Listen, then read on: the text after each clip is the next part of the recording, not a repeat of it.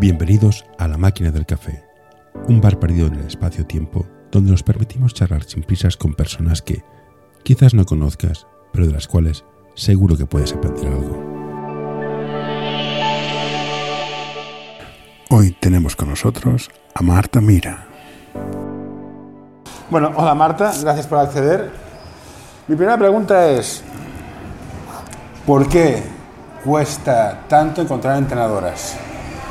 Es una muy buena pregunta y además este año estoy metida en un proyecto de la federación para eh, promover que haya más entrenadoras chicas, ¿de acuerdo? Vale. Te explico. Em, de por sí, el baloncesto, como en muchos de los deportes, el, el- el mercado masculino tiene como mucho más visualidad, ya sea a nivel de, de prensa mediática, ya sea a nivel de televisión, ya sea a nivel de sencillamente de público en un partido, ¿vale? Sí.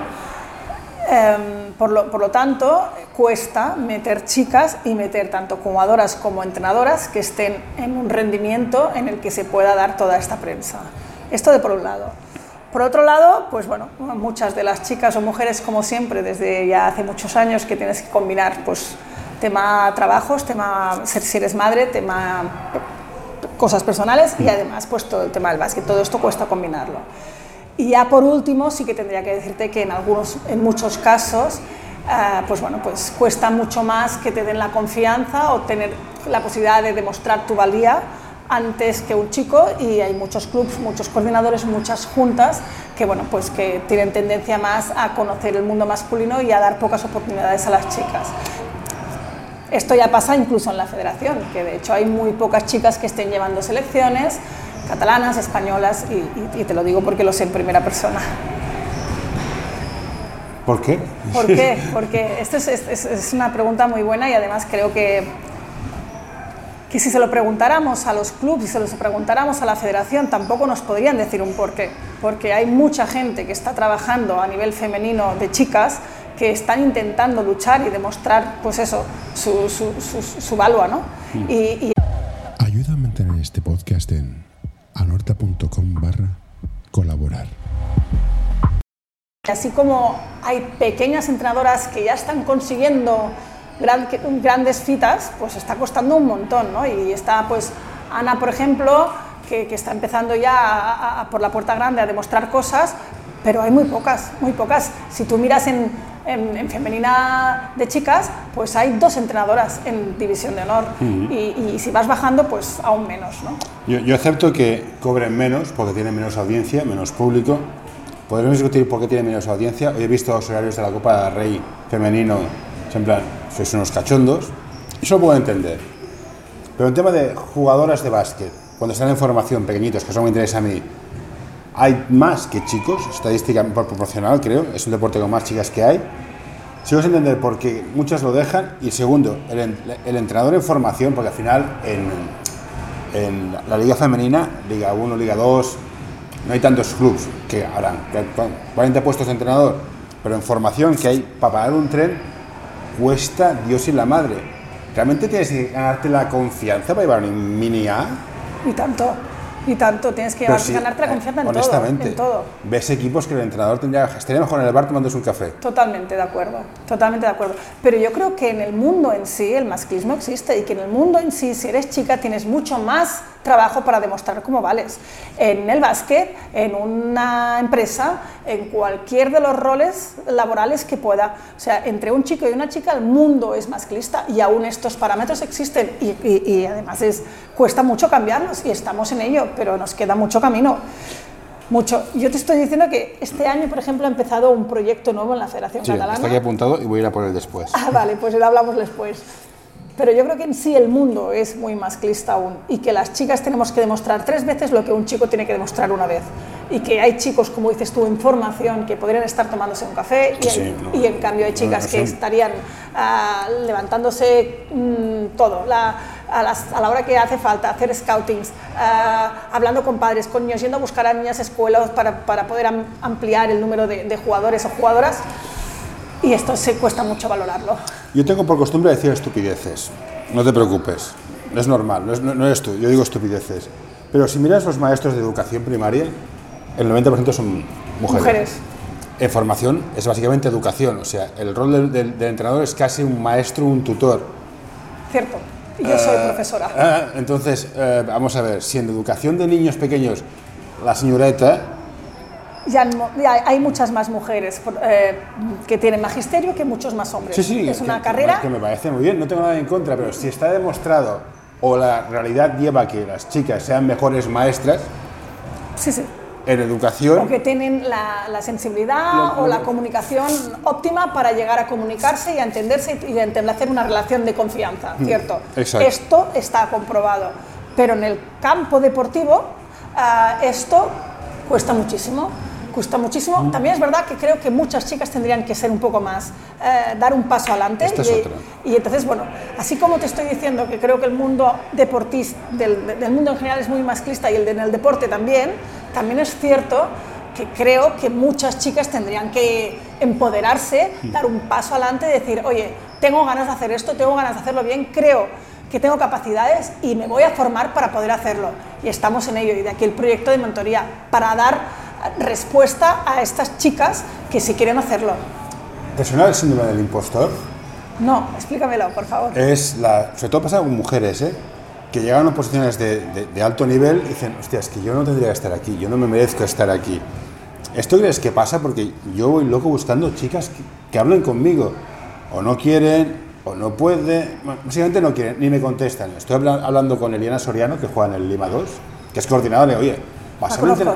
Pásame entrenadoras. Me pasó dos, o sea, me han hecho un ghosting de, de tamaño Dios. ¿Por qué las pocas que sois no decís, oye, yo estoy aquí y soy buena y estos son mis datos?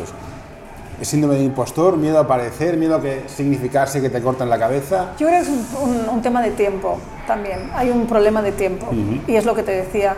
Las mujeres acabamos teniendo un compromiso en la casa, un compromiso con la familia, un compromiso con los hijos. Y esto mm, es difícil poder compaginar todo. A mí, por ejemplo, a día de hoy ya me está costando mucho, pero mucho. ¿vale? Sí. No llego a todo.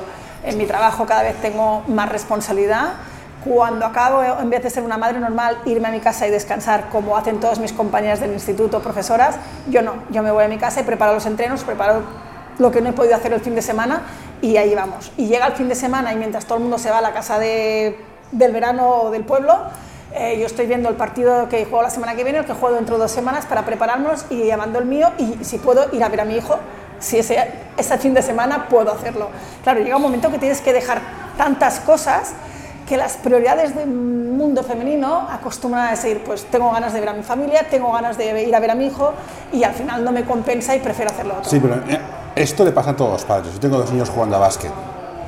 El fin de semana es coge el coche y sube y baja. Esto, si entras en el mundo del deporte, Sí, lo no hay más. Sí, sí, sí, o eso sea, sí. Paso la vida arriba y abajo. Pues cuéntame el tema de la proyección- la- el proyecto de la federación, porque también creo que hay una chica en este equipo del SESE del, del Copa, que hay un proyecto Sí. sub-21 Sí, de... Elsa, la, Elsa, la tengo, sí. Vale. Eh, cu- cuenta- cuéntame. Vale, bien, te explico. Em, hace un año, una, una serie de entrenadoras que somos eh, compañeras y amigas de hace años que somos entrenadoras, en una de estas cenas que hacemos de vez en cuando, hablábamos de que, de que, bueno, de que, precisamente la figura femenina como entrenadora está muy poco presente en todas las categorías, eh, tanto del básquet masculino, por supuesto, como del básquet femenino. Y a partir de aquí empezamos a decir qué podíamos hacer para cambiar esto. Cogió el liderazgo mi compañera, una, una entrenadora que he tenido yo toda la vida, uno de mis referentes, Pili Bilbao, una jugadora que he jugado en División de Honor, y eh, comentó esto con gente un poquito más eh, que estaban en la federación, que tienen cargos en la federación, tendríamos, me gustaría cambiar esto, ¿qué se puede hacer? A partir de aquí se, se configuró un grupo de trabajo donde estaba Pili, donde estaba Silvia Fon, que es entrenadora del siglo XXI, y eh, donde estaba gente de la federación, por ejemplo, Olga, ¿de acuerdo? Olga Praderas. Estas tres personas empezaron a hablar de qué posibilidades teníamos, qué recursos y qué se podría hacer para intentar cambiar esto. Formaron un grupo de trabajo, todo chicas, y la idea era hacer un proyecto que acabaríamos llamándolo mentoría, de intentar ayudar a todas las entrenadoras de Cataluña que quisieran formarse, darles recursos e instrumentos para poderlas ayudar a formar. Desde charlas a clinics, a seguimientos, a irlas a ver a, entrenos y a partidos y eh, aconsejarlas, decir, mira, esto vas bien, esto por aquí, esto por allí, a, incluso a poder acercarlas a participar a alguna de las actividades de la federación, por ejemplo, los programas de detección y perfeccionamiento, el PDP, como las selecciones, selecciones de primer año, o como posibles ah, futuras actividades que se están dando ahora, como las combinados sub-21 que acabamos de, de construir. Este proyecto se escribió y se planteó la federación y fueron mis compañeras Pili Silvia con Olga, la federación, al presidente y se lo explicaron. Y propusieron toda una serie de personas que involucradas, primero hablaron con siete, ocho personas que querían estar en el proyecto, en, este, en estas estaba yo, e incluso, uh, bueno, pla plantearon todo el proyecto con nombres, con actividades, con fechas, todo, ¿de acuerdo? Un, curro, ¿no? un currazo. Una currada. Sí, sí. Llevábamos un año haciéndolo y, y ellas mucho más. Y a partir de aquí, uh, la federación aprobó el proyecto. La aprobó el proyecto y dijimos, vamos a llevarlo a cabo. La directora del proyecto es Silvia, la cara visible es Silvia, Silvia Fon. Uh -huh. El resto de las compañeras se encargan solo del tema de, de, de federación y, de, y de, todo el tema mediático y de, darnos la capacidad de hacerlo, de organización, ¿vale?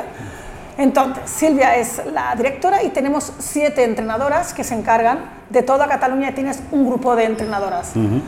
Estas entrenadoras se llaman mentoras, yo soy una de ellas, entonces um, llevamos distintas entrenadoras de todos los niveles, nivel 0, 1 y 2, ¿vale? Para poderles hacerle un seguimiento y para poderlas ayudar a formarse.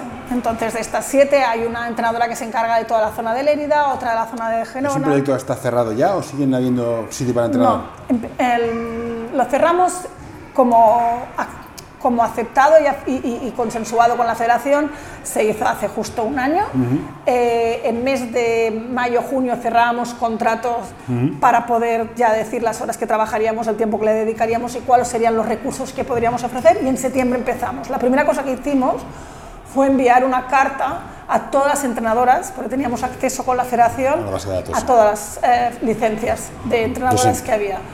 Enviamos una, un correo se apuntaron todas las que quisieron, se apuntaron más de 120 entrenadoras. Uh, 120, no está mal. Un éxito, por ser el primer año que planteamos esta historia, ¿sí? Y con estas 120 entrenadoras empezamos a, distribuir, a distribuirlas, ¿de acuerdo? Uh -huh. Entonces, yo, por ejemplo, llevo la zona de Barcelona y Vallés, ¿vale? Vallés. Barcelona es muy grande. Sí, pero entonces, encima Vallés. Pero encima Vallés. ¿Qué pasa? Barcelona dividimos en dos, Barcelona Norte como el PDP, -huh. Barcelona Norte y Barcelona Sur. Sur. Y entonces, como yo vivo en Horta y mi hijo llega al SESE, yo me quedé con Barcelona Norte, Norte perdón, y como trabajo en el Vallés, que trabajo en Sardañola desde hace 20 años, sí. me quedé con el Vallés porque tengo todos ah, los contactos si del Vallés. Si tienes coche, estás relativamente cerca. Sí, sí. Entonces, como entrenando estoy en Sardañola y conocía pues toda esta zona, pues ya me quedé yo con esta zona. Y tengo, empecé con 16 entrenadoras, que eran mis mentorizadas. Han caído tres por un tema de estudios y de trabajo y de tiempo, porque no llegan, porque tres de ellas están en la universidad y no llegan a todo y me han dicho, mira Marta, no llego este año, me volveré a apuntar el año que viene. A día de hoy creo que tengo 12, 13, creo que tengo 12, 13. Pero eso te voy a preguntar, ¿se renueva cada año? ¿Se la gente sí, nueva la que empieza? Gente, la idea es el año que viene volver perfecto, a hacer perfecto, lo mismo. Vale, vale.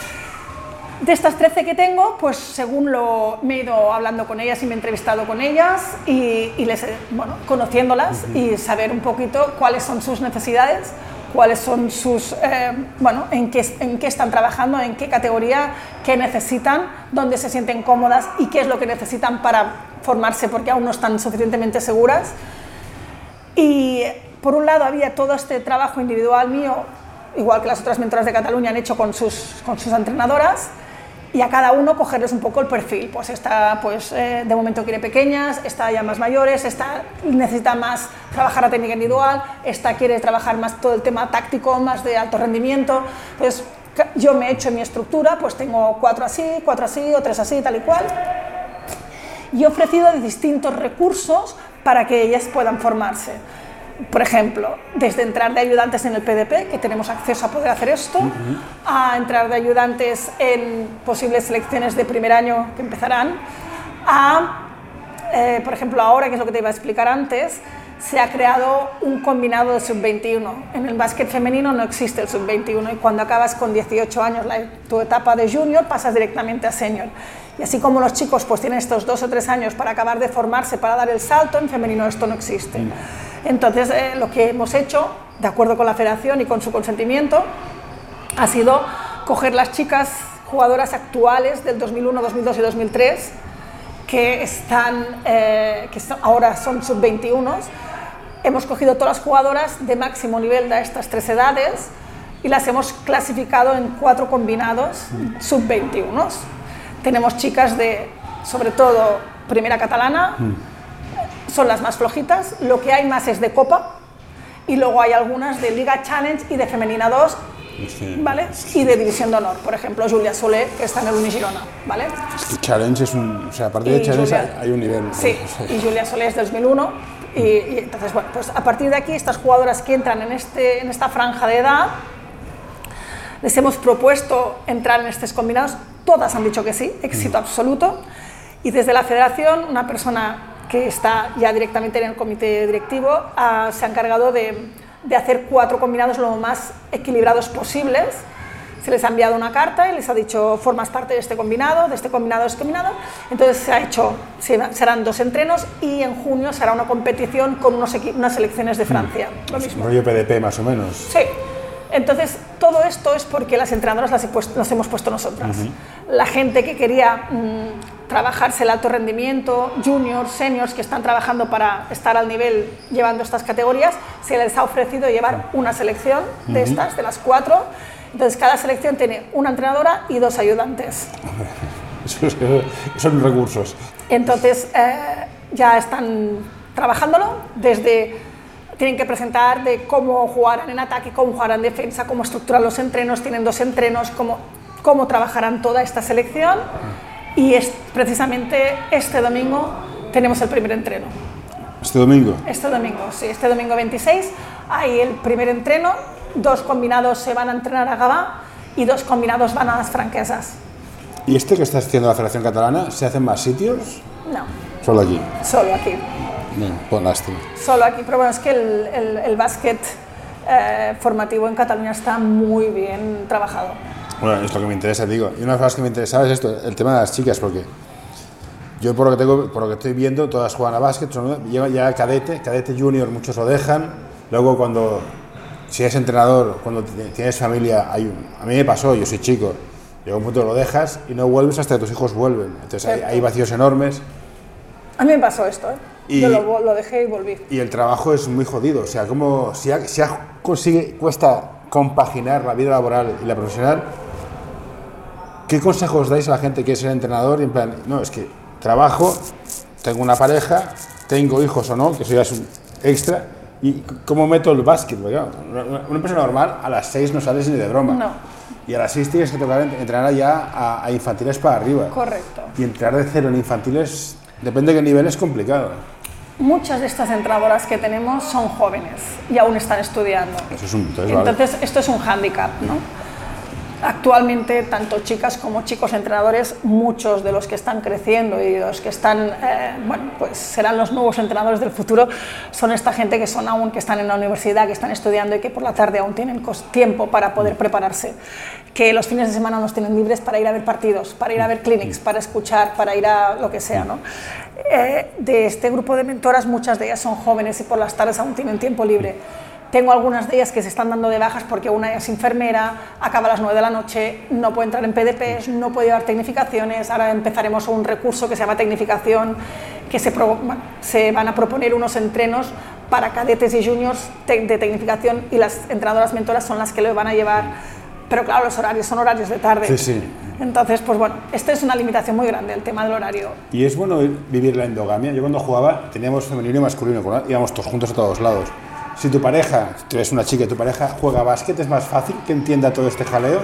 Absolutamente, sí, sí, o sea, sin, sí, sin, sin ninguna duda. Vale, o sea, la endogamia tiene, tiene su punto. Y otro punto muy importante, me resulta curioso que ves cualquier equipo femenino, llevan la de Carrie, la de Jordan y ninguna chica. ¿Faltan ídolas? ¿Hay que construir ídolas?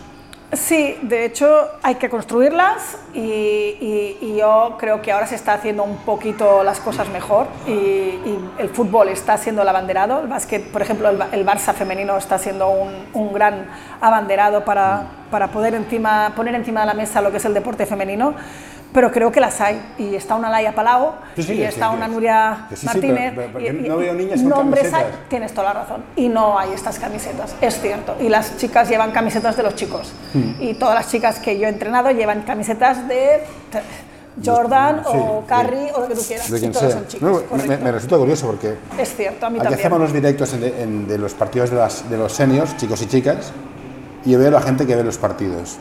No, no el público que viene, que podemos discutir, no. Los, el- y hay más en el, el masculino que en el femenino. Le pregunté a una chica en plan, pero, de acuerdo, el deporte femenino es tan importante o más que el masculino. ¿Vas a ver partidos? No, voy a ver a los chicos. Eh, ¿Qué hacemos entonces? ¿Qué hacemos?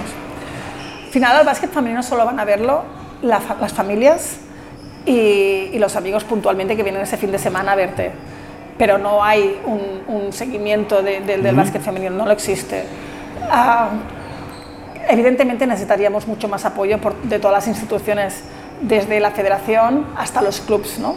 Y pro- pro- no sé, proponer, proponer actividades, desde hacer torneos, hay torneos, perdón, sorteos a, la media parte, a llevar las niñas pequeñas a jugar a la media parte como se hace con los, con los chicos, para que los padres vayan, para que se queden, a que las chicas puedan pasarse por los entrenos de los chicos, de las chicas, que hagan algún ejercicio, que hagan alguna tecnificación, que hagan algún extra y que digan, pues hoy hacen tecnificación las jugadoras del senior y las niñas las conozcan.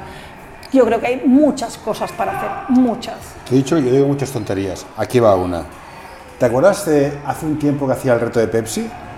Sí, Coca-Cola, Pepsi, ganaba Pep- Pepsi, Pepsi siempre. Por una sencilla razón, eh, tiene muchísimo más azúcar, por lo cual el primer, golpe, el primer trago gusta más. Pero en el lar- largo recorrido, la gente prefería Coca-Cola. cierto. Entonces, aquí viene un ejemplo. Entre chicos y chicas, los chicos es, no sé hacer algo, me hago un mate. Las chicas, no, es- son mucho más listas, tienen mejor técnica. ¿Crees que si los aficionados supieran más de básquet, valorarían más lo que hacen las chicas en la pista? ¿O es, mira, eh, mira, la fuerza mola mucho y un mate mola más, pero ostras, un buen pase, un buen corte, Vale, te una lo, buena hago- te lo respondo con una pregunta. ¿Está preparada la sociedad para valorar eh, la, la capacidad intelectual por encima de la fuerza? Ah, no, dos tetas tira más que dos carretas, pues es lo punto, mismo. ya Pues está, es lo es, mismo. lamentable. Esta es la respuesta. Vale, dos pues- setas tiran más que dos carretas. Siempre, siempre. Ah, pues, pues lo mismo te digo. Entonces, eh, podrá antes un mate y un me cago en la puta que Sí. un pase sin mirar o una jugada donde la tocan cinco, jugado- cinco jugadoras antes de acabar. Yo, yo lo veo ¿Me en formación, mis hijos son mellizos, ¿eh? juegan en esa categoría en clubes distintos, uno en el Lima, otro aquí en el SS.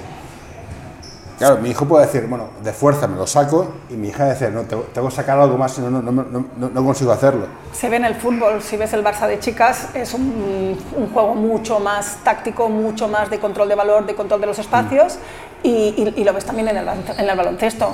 Tú ves el baloncesto y todos acaban en un bloqueo directo, en un, boca, en un Sí, sí, boca roll se acabó el tema y ya no hay más. Mientras que en un baloncesto de chicas, evidentemente hay buenos partidos y malos partidos, sí, evidente. pero un buen partido puedes ver un juego de sin balón bastante importante, un juego de espacios, creo que sí. Como entrenador, como entrenadora, algo me saca de quicio es los entrenadores malos. Estoy hasta el gorro de ver partidos de juniors A, B, cadetes A, que no saben hacer cosas, ni entrar por la izquierda, ni pues, jugar sin balón. Hay muchos entrenadores malos, eh, hay que decirlo así. Entonces, Hoy quiero recomendarte este podcast. Psych and Roll, un podcast sobre psicología y deporte en el que tratarán diversas temáticas relacionadas con ambas disciplinas. Un programa creado para aportar realidad y necesidad en torno a la psicología, además de facilitar un espacio donde la comunicación sobre ciertos temas esté libre de tabús, estigmas y etiquetas. Hoy quiero recomendarte este podcast. El alma del juego by Soul Basketball, el podcast en el que charlaremos con personajes del mundo del básquet con diversidad de carreras, funciones y experiencias para que nos acerquen al alma de nuestro deporte, el baloncesto.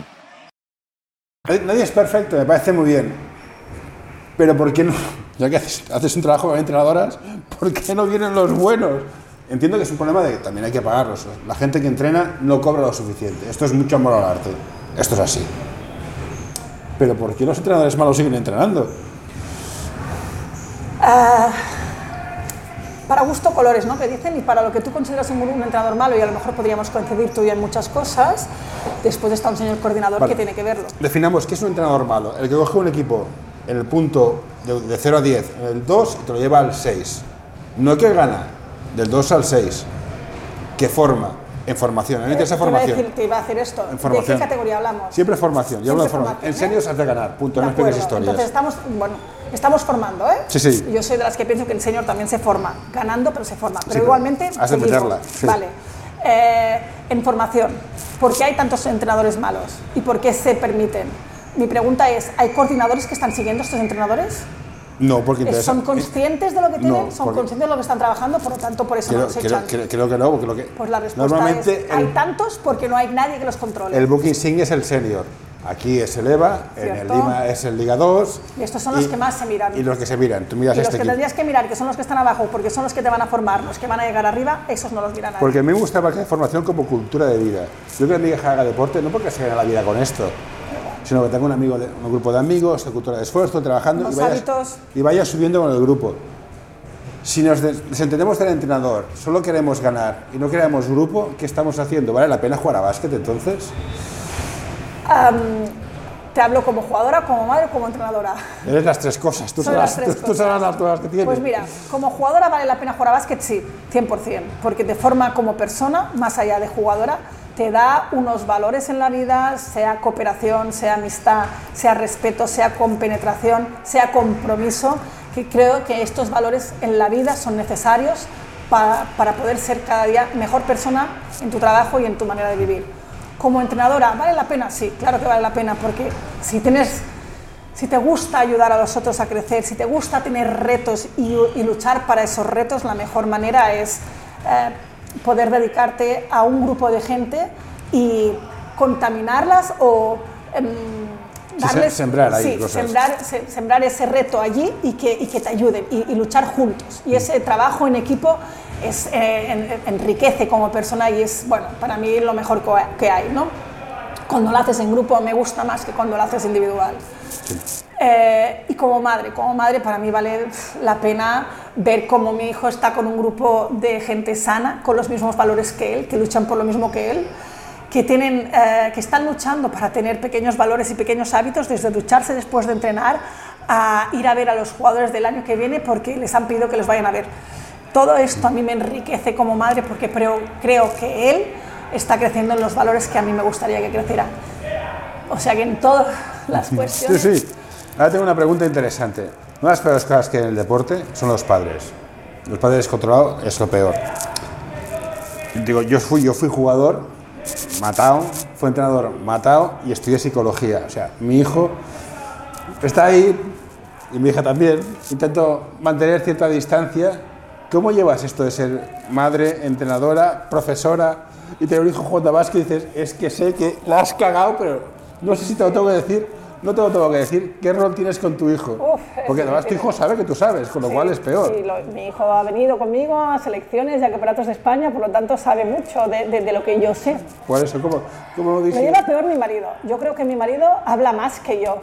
Y en los partidos le tengo que decir, ¿quieres callarte? ¿Quieres callarte? O sea, eh, como, como entrenadora sé que no me han gustado los padres que te están relatando lo que tiene que hacer el niño, eh, no lo haré nunca.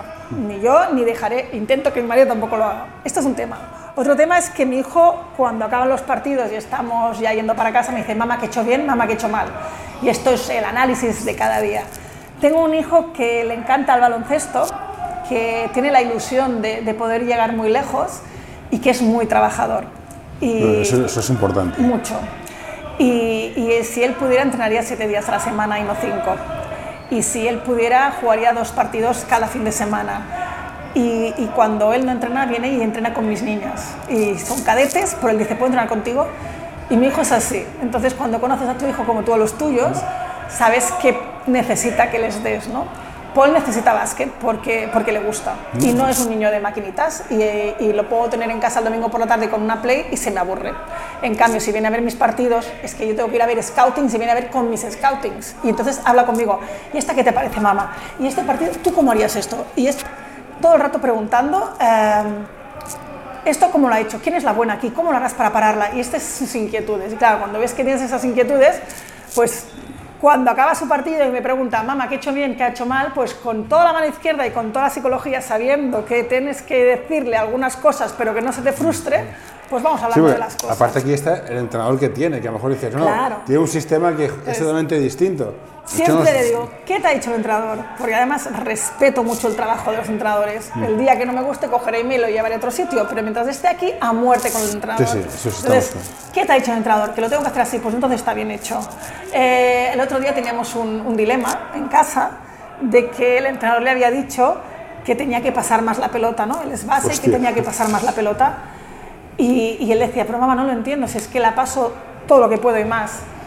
Y digo, mira, Paul, un entrenador te dirá que la pases, otro dirá que te la juegues. Depende de cada momento, tienes que decidirlo tú, lo que te dé el cuerpo. Am, si en ese momento tú decides que tienes que romper porque te crees ventaja para hacerlo, tendrás que romper y será tu decisión. Te equivoques o no y será la tuya. Y si por otro lado crees que tienes que pasarla, aunque te estén diciendo puncha tú o pincha tú, pues será una buena decisión porque será tuya y eso es lo que tienes que aprender. O sea que son las decisiones que tú tomes, no te lo puedo decir yo, ni pasas poco ni pasas mucho. ¿Y cómo se entrena esto? ¿Cómo Tomar, se- tomar buenas decisiones. Porque estoy lo hasta las de ingles entrenar. del no veo nada, no veo nada, dos botes, Hay que este- enseñar a- step back y me la tiro de tres. Pero Hay es que enseñar a pensar y yo soy de las entrenadoras que cuando, cuando llevaba preminis, que al final las he llevado todas las categorías, cuando llevaba preminis le dedicaba un día a la semana solo a hacer juegos de pensar. esto Porque me, yo creo cada vez más. ¿eh? que, que hay que enseñar a pensar, sean niñas o sean niños. Pues sí. Y, y es importantísimo porque si eres capaz de, de hacer trabajar la cabeza, luego serás capaz de tomar decisiones, pero si no, no. Yo me acuerdo que, que cuando yo llevaba las preminis, que algunas han acabado jugando aquí en el Señor hace años ya, uno de los días jugábamos a solo juegos, por ejemplo, juego de matar de toda la vida, pero con tres balones con la cual cosa tú tenías que estar pendiente de dónde, un dónde había un balón, dónde había el otro balón y dónde estaba yo en el campo para que no dónde, me podían matar. Claro, eran in- inputs distintos en un espacio, por, por darte un ejemplo. Sí, sí, sí. ¿no? Y, y, bueno, pues cosas como esta, yo trabajaba muchos juegos de pensar y ahora como profesora de educación física, que soy de secundaria, lo que más me gusta, soy profesora de secundaria y no de los pequeños porque me gusta hacerlos pensar y lo que más me gusta es hacerlos pensar en cada actividad. ¿Por qué esto y no otra cosa? ¿Por qué decido hacer esto? Lo mismo pasa con los entrenos. Pues claro, llega un momento que cuando ya vas llevando más infantiles, cadetes, juniors o seniors, eh, pues es muy importante enseñarles a pensar. Cuando acabe- te quieras acabar, dímelo y acabamos. No, no, estoy bien. no te preocupes. Estoy bien. Eh, a mí me gusta tomar, entrenadores con tomar decisiones e incertidumbre. No es entra con la izquierda, hace un reverso en el cono aquel, en el otro cono hace un cambio de mano, porque la gente lo piensa. Estoy también muy hasta el gorro de, en plan, yo me pongo aquí en la esquinita del triple y ya como que me la pasáis. Corta, llévate. El, el jugar sin balón, ¿cómo, se- Correcto, para mí es lo, más, lo que más cómo me gusta. Es que son nueve, en la- son diez en la pista y hay un balón, Es correcto. Y a mí es lo que más trabajo. Ahora estoy llevando cadetes y es lo que más trabajo. En cadetes cuesta. Yo en, en Premierista lo compro, porque van todos con- a la pelota como locos, pero en cadetes cuesta también. tanto, Y tanto. Esto es que tenemos más entrenadores. Cierto, totalmente de acuerdo. Pero te vuelvo a lo mismo. Los entrenadores son los que permitamos que sean. Sí, sí. ¿Me entiendes? Alguien ha permitido que ese entrenador que tú consideras que sí, está sí. mal, que a lo mejor podríamos estar o no de acuerdo, ¿eh? porque como decíamos, para gustos colores, pero alguien se encarga de meter los entrenadores y de seguirlos su trabajo. Porque no solo es pongo este entrenador, es luego está trabajando, tiene feedback con mis jugadores, eh, con esos jugadores saben lo que están haciendo bien, lo que están haciendo mal, solo lo malo, Sí, muy ¿por, bueno por también. qué no se corrige? Yo veo gente, veo niños tirar que dices, Sí. alma de cántaro. Sí, cierto. No se corrigen. No, no, no, cada vez más, cada vez menos, o sea, cada vez es más, jugamos, jugamos, jugamos. No sé, yo creo que hay nuevas pedagogías, tú que estudias psicología lo sabrás. Antes era todo mucho más analítico, ahora todo es desde el juego se construye. Eh, antes a lo mejor, Sí, pero el gato ha de cazar ratones. es cierto, Entonces, si mejora, perfecto. Si no hemos hecho nada, si el bueno, siempre si es el bueno, que hemos mejorado. Es decir, coges un bloque y lo subes todo. Eso es lo que es hacer. Que el bueno sea bueno siempre, no tiene gracia. No sé, bueno. No, no, estoy de acuerdo contigo. Vivir en un club. ¿Le recomiendas la presión de estar en un club de, de alto nivel de si no juegas bien te echamos? ¿O se la vi... Tú has estado en Sardañola, un club duro. Este es un club duro. Y yo echaba jugadoras por no estar en el nivel. ¿Cómo? Por lo tanto, es lo más difícil que hay para mí. Cuando llevas todo un año trabajando con un grupo de 12, en el que sabes que por mucho que te estás esforzando a evolucionar con todas, hay algunas que evolucionan y hay algunas que su evolución es más lenta, o sencillamente la categoría en la que estás jugando no llega No, a que ellas puedan dar lo que podrían dar en otra categoría y llega el momento de decirles no, puede contar, no puedo contar contigo el año que viene. Para mí esto es lo más difícil y, y cada año me he encontrado en esta Sí, situación. sí, es que es, es muy Y es duro. lo más triste porque además durante todo el año trabajas con personas y acabas, si quieres, si tienes resultados tienes que trabajar con personas y, y- y esas relaciones tienes que trabajarlas, si no los resultados no llegan. Y entonces, precisamente porque trabajas las relaciones, cuando llega a final de temporada, esa persona ya no es un jugador, es una persona con la que has establecido una relación de confianza y, y de trato que te sabe muy mal tener que decir, es que la categoría me pide A y tú estás en Z y no puedo darte minutos ni puedes ayudarme a hacer cosas, porque es que mm, por mucho que te esfuerces, hay un tema de altura, hay un tema de intensidad, hay un tema de táctica, hay un tema de talento que a veces no estamos. Y explicar esto, que aún así muchas jugadoras lo entienden, es un palo, es una hostia muy grande, porque trabajas con personas. Y, y precisamente si, has construido un grupo humano y esos mm, vínculos emocionales los has trabajado, tendrás muchos resultados, porque yo soy de las que pienso que, que al final la- el- el- las, las emociones hacen que son importantes y que el trabajo humano es muy importante y que se conseguirán muchos éxitos si eso lo has trabajado. Sí. Pero eso también te lleva a que cuando después tienes que decirle a alguien que no siga es muy doloroso. Yo creo, que la gente en el fondo tiende a ser inteligente. Cuando un jugador, la categoría sea, juega dos minutos por partido, se vuelve la tostada. Se vuelve la tostada en octubre. ¿Cómo consigues que este jugador se involucre con el equipo y sea el número 12, pero siga trabajando? Ese, ese trabajo mental, ¿cómo lo consigues? Sabiendo que el tío sabe que se va a ir. Estás jugando en preferente A, juega dos minutos, no tiene ni el físico, lo sabe. Dándole objetivos, dándole objetivos, objetivos para él simples, concretos, que pueda llegar a, cogerlos, que pueda llegar a asumirlos, pero que él tenga esos objetivos. Yo creo que es muy importante que cada jugadora sepa qué objetivos tiene que tener en los entrenos y en los partidos. Entonces, aunque sea una jugadora que juegue 30 minutos por partido y me meta 16 puntos, aunque sea una que me juega dos minutos y me, no me hace ningún punto, tienen que tener objetivos. Serán distintos, pero tienen que tener objetivos, porque la jugadora que juega dos minutos necesito que venga a los entrenos, porque con ella hago 12 y puedo hacer un 4x4x4, ¿vale? Y si necesito que venga, la tengo que tener motivada. Y si la tengo que tener motivada, tiene que tener objetivos para conseguirlo. Entonces, ¿qué opinas de la aplicación de la federación que dices, ves solamente los puntos? Y dices, ya, pero es que yo he cogido 20 rebotes. No has hecho nada. No has hecho nada. Aquí el que vale soy yo que he metido 40 puntos. Correcto. Me he cascado 100 tiros, pero he metido 20 puntos. Bueno, es que las estadísticas, ojalá se Sí, hicieran sí. estadísticas del juego sin balón, ojalá se hicieran eso, estadísticas de quién lee los espacios. No es pero por quejarme a la federación. Está muy bien la aplicación. Está muy bien. Sí, Pero no sé si vale la pena. Hazla del todo completa y hazla como una CB con todos los números, que sería una pasta, de Ben, que también te lo digo. O, o quita los números. Tengo esta duda. Entiendo lo que dices. Supongo que hay muchos entrenadores que no les llega a ir a ver partidos y con los números de estas estadísticas se imaginan cuál es la jugadora buena y a partir de aquí montan su scouting. Sí, pero no lo con, sé. con esto, Dennis Rodman nunca jugaría. Correcto. Cierto. Cierto. Y seguramente la haya Palau casi no lo tienes que defender. No. ¿Me entiendes? Porque Sí. no hace puntos. O poquitos comparado con las Por eso, compañeras. Y que- en cambio, si no defiendes a Laia Palau, Te hace un eh, traje. el, el- el equipo te hace un traje. Sí. ¿Me entiendes? Sí, te hace un traje, Y a quien sí. tienes que parar es a ella para que el equipo no juegue. Vaya por la sí. No, sí, sí, pero entonces, ¿qué hacemos con las estadísticas? Ya está bien, poco a poco. Las estadísticas sirven si sabes, si sabes leerlas, como en todo en la vida, pero hay que saber leerlas. Sí, Entonces, pero esto, ¿has visto Amanece que no es poco? ¿Cómo? Amanece que no es poco. No lo he visto. Es una película que dice, déjame leer tu libro. Y dice, no, que no eres intelectual y me lo estropeas. Bueno, pero están ahí, o sea, la gente las, las va a leer. Es complicado. Es cierto, pero entonces tendrás buenos entrenadores y malos entrenadores. Y, que hemos hablado de y- esto, y ¿no? los padres. Y Los tendrás buenos padres o sea, y padres no tan formativos. Yo he visto padres que pagaban a sus hijos por punto. Yo también lo he visto. Y dices, a ver, Y lo tenido cerca. Sí, cierto. dices, "Ma- malamente, mal, mal- mal vamos. Laia Palau. Laia Palau, Corbalán, Ana, Yuyen. Sí. ¿Qué- ¿Dónde están los bases? Qué buena pregunta.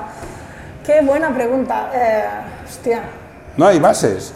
Ahora, como yo entiendo el base, el que entiende el partido, entiende el equipo, entiende el entrenador, controla el tiempo, acelera, para, sabe quién está caliente. Echo de menos ese, ese perfil de base. Cierto, es, es, es cierto. Y, y se tendría. ¿Dónde están? ¿Quién los trabaja? Vamos a buscar por ahí. no sé, yo soy un padre. Ahora soy un padre. La- la- mi pregunta sería: ¿quién se está dedicando a trabajar esos bases? ¿Quién se ha.? am, claro, es que llega un momento que se trabaja mucho el tiro, se trabaja mucho el uno contra uno, se trabaja mucho el pick and roll. ¿Quién está trabajando los bases para que salgan estos bases? ¿Quién está trabajando la lectura, la inteligencia? Si miras estadísticas de puntos, nadie. Em, pues eso, em, a lo mejor haría falta un trabajo más de este, de este sentido. Y en cambio, en formación estamos más pendientes de otras cosas y no tanto de enseñar a pensar ni de ser un líder en la pista.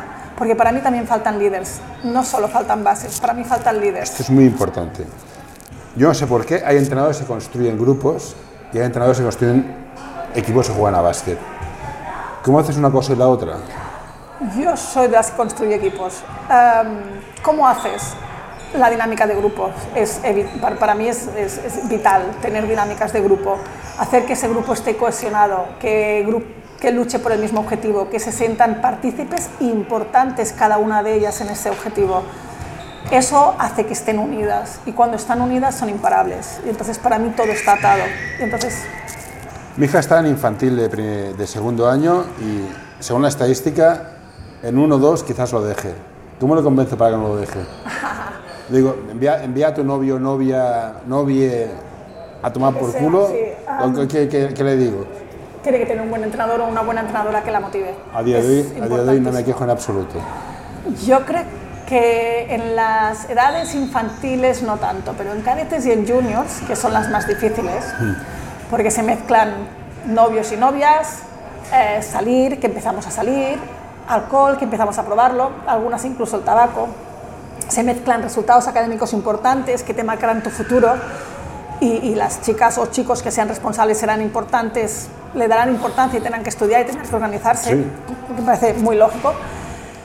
Estas edades son difíciles y es cuando hay más riesgo al abandono, al abandono deportivo. Para mí hay dos cosas claves, tres si me apuras, que pueden evitar que de estos abandonos. Uno es la familia.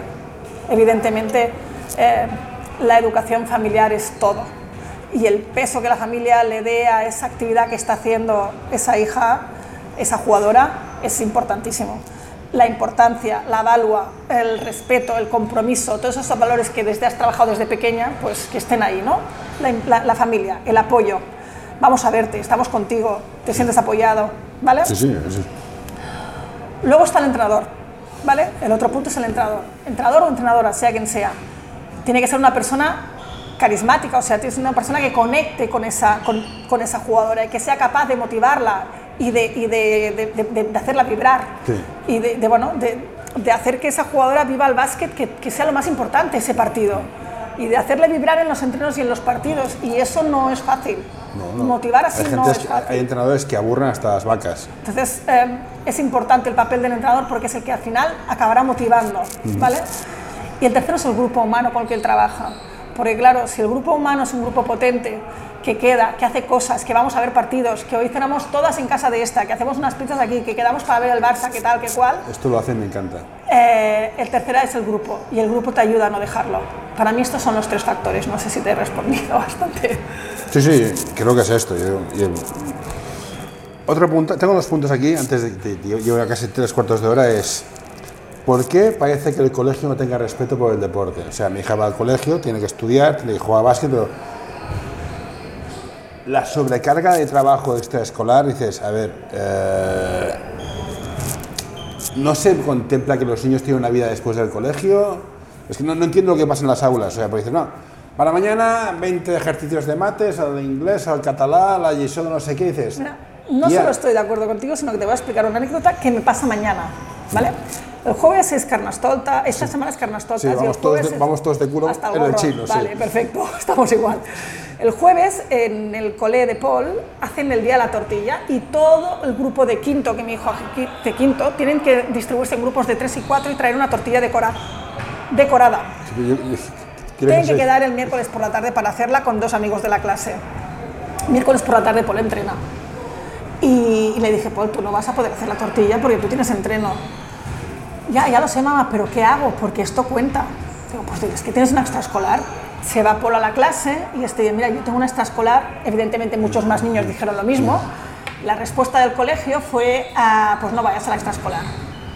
Claro, me reuní con la tutora y dije, mira, perdona, las actividades de fuera de la escuela las, dedi- las decidiré yo, no tú. Y evidentemente que no va a faltar a un compromiso con una gente con la que lleva un objetivo, un trabajo y tal y ¿Tú cual. eres profesora en el colegio de Paul? No, soy col- de secundaria. Ah, bueno, pero eh, es del mismo colegio. No, no, no, no, en otro colegio. Ah, Yo trabajo en. Sardañola y Paul va aquí a Orza. Ah. Pero, pero bueno, claro, o sea, discrepo del todo de esta No, es que historia. a mi hija me dices, hostia, de verdad, o sea, no podemos, o sea, no. Pero bueno, Solución, pues mira, mañana a las 3 la madre de uno de estos dos niños la- lo irán a buscar a los tres y por la tarde no vayan al colegio para que hagan la Envíanos tus sugerencias a info.anorta.com o en nuestras redes sociales. tortilla Pues y a las 5 mi marido la- es, una espectacular, gilipollez. una Bueno. gilipollez. Para hacer una tortilla. sí, sí, sí, yo, en plan, eh, realmente, mm, Eh, comparto, comparto lo mismo que contigo, que no entiendo por qué la escuela de primaria eh, no, ahora y- de golpe y aparte es, porrazo- es- es mi pelea. La escuela enseña conocimientos, el deporte enseña valores. Claro. Son, son Claro. complementarios. Es que, y No, más no. en primaria, que en la escuela de primaria lo que más enseñas son valores. Pues por eso. Porque secundaria ya está para los conocimientos, pero en primaria lo más importante Sí. son hábitos y valores. Sí. Hostia, pues vamos a coordinarnos, que hacemos lo mismo. Sí, no, pero luego campañas de vida sana, come bien. Vamos hostia, a, sí, claro. me- No, me jodas. Vamos a coordinarnos. Clubes de básquet. ¿Hay clubes de básquet femeninos y masculinos? San Adrià, Sardañola. Sardañola. Me robasteis una. Bueno, me robasteis, bueno, es igual. Pero tengo una amiga que se fue al Sardañola, en plan, cabrona, yo te quería para Lima. Pues esto, eh, hay equipos diferentes Hay clubes distintos. y es mejor que sea así, porque si no gastas Mira. todo el presupuesto en los chicos o en las chicas. Pues depende de tus capacidades. Eh, si tienes una capacidad. Bueno, si es el Barça, sí, vale, pero hablamos de, Claro. gente- de clubes de barrio. Pero clubs de barrio, eh, a ver, por un lado, si tú tienes muchos equipos, rollo, pues tres infantiles y tres cadetes y tres juniors, no vas a tener posibilidad de, de campos y, y de posibilidad de poderlos hacer jugar los fines de semana, me falta la vida, la partidos y todo, haciendo tres infantiles, tres cadetes y tres eh, juniors masculinos y lo mismo en, en- en femenino. No hay posibilidad No, no, no, ni de espacio ni de tiempo para poder. eh, Quiero jugarlo. matar al alcalde de Barcelona porque faltan espacios. Esto es otro tema. Pero claro, entonces depende de las posibilidades. A lo mejor sí, pero no puedes tener tres equipos de cada uno, tienes que tener dos. Todo sí, todo encaja si Todo lo depende. sabes llevar bien, pero podría ser, claro que sí. Bueno. Y aquí en el SESE yo he estado cuando, de entrenadora cuando esto era masculino y femenino. Sí. Y la mar de coordinados y la mar de bien, y ni un problema, ¿me entiendes? En el, en el Sardañola, por ejemplo, está del todo separado. Chicas es un lado y chicos es otro Sí, sí. lado. Y los días están repartidos. Y cuando juegas en fin de semana de chicos, juegas el- las horas que ellos te dejan. Y es un marré. Ojalá fuéramos todos juntos y cuando nos ayudamos a uno Sí. mejor, sería increíble. Bueno, eh, Marta, te haría más preguntas, pero nos quieren Pues echar. quedamos, tienes- otro, tienes- quedamos sí. otro día cuando Perfecto. quieras. Pues venga, pues muchas gracias y un A placer. ti. Gracias a ti.